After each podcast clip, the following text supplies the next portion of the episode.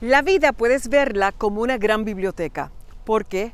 Porque todos tenemos en nuestras portadas títulos que llaman la atención o pueden alejar al lector. Por ejemplo, hay libros de misterio, de ciencia ficción, de cuentos de literatura, biografías de personas importantes, de espiritualidad, de meditación, de libros de cocina, de sexualidad. Hay muchos títulos. Pero ¿qué tal si hacemos lo posible para que quien lea cada una de nuestras páginas tenga una experiencia inolvidable con nosotros? Incluso con las vivencias no tan buenas que hayas tenido. Porque de todos modos son lecciones de la vida que te definen a ti, que son parte de tu historia, que te han hecho crecer, que te han hecho madurar. ¿Cómo te gustaría que las personas te identifiquen? ¿Con qué título? Piénsalo.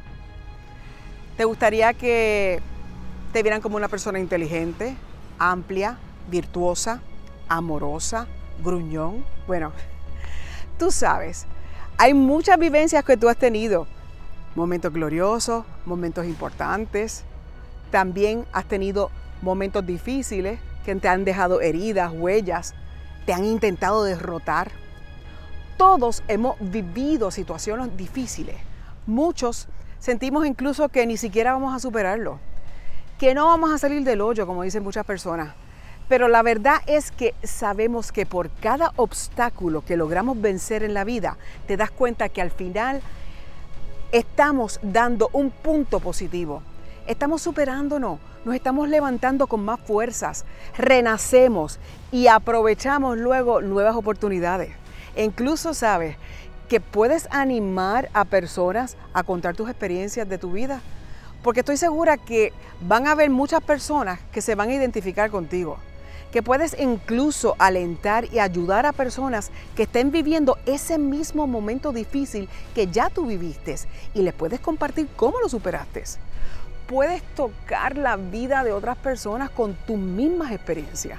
En otras palabras, procura que tu vida tenga sentido, que tenga color, que cada página que escribas sea una aventura más, sea una experiencia más, un logro más.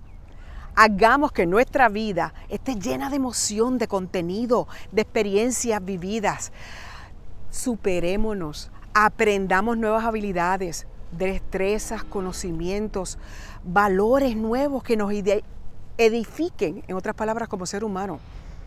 Salgamos de nuestra rutina, de nuestra zona de confort. Ocupémonos también de hacer el bien sin mirar a quién. O identifica personas específicas que quieras ayudar. Seamos amorosos, más dados, más empáticos. Compartan momentos chulísimos también con su familia, con sus hijos, con sus padres, con amigos que valgan la pena.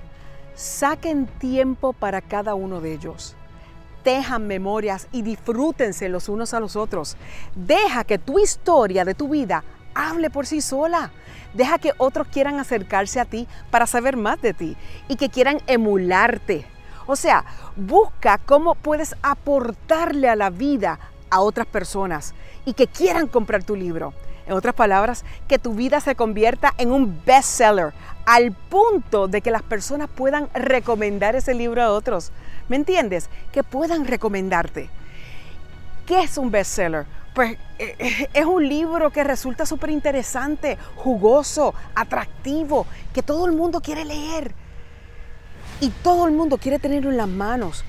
Y puede llegar hasta unos niveles extraordinarios de, eh, de ventas. Tú te puedes imaginar. O sea, procura entonces que tu vida sea un bestseller.